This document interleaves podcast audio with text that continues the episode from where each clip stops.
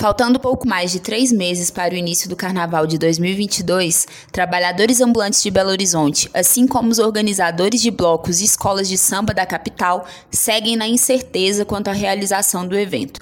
Em audiência pública realizada na Câmara Municipal no último dia 11, o presidente da Belo Tour, Gilberto Castro, afirmou que um dos principais motivos para a indecisão sobre a festa é que apenas 30% dos jovens de 20 a 30 anos completaram o esquema de vacinação vacinação contra a Covid.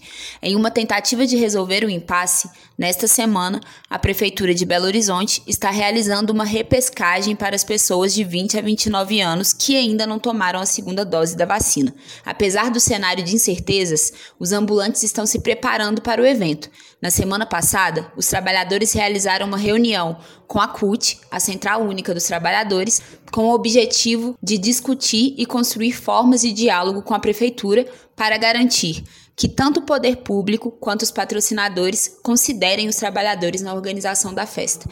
Jarbas Aredes, que é advogado do Sindicato Profissional dos Pipoqueiros, ressalta que, se concretizada a ação, vai ser um grande avanço, já que nos anos anteriores os trabalhadores não foram ouvidos sobre a construção do Carnaval de BH. Essas vozes nunca foram ouvidas na organização do Carnaval entendeu? Abrir essa possibilidade, abrir um mercado de trabalho, né?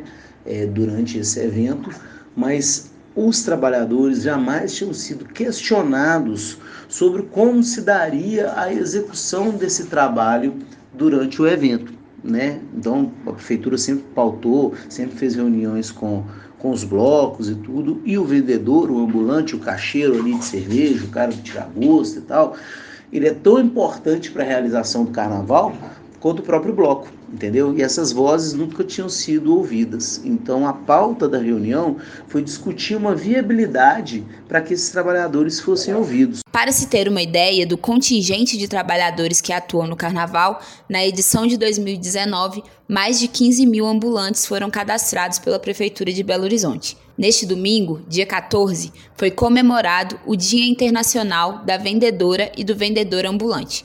De Belo Horizonte, da Rádio Brasil de Fato, Ana Carolina Vasconcelos.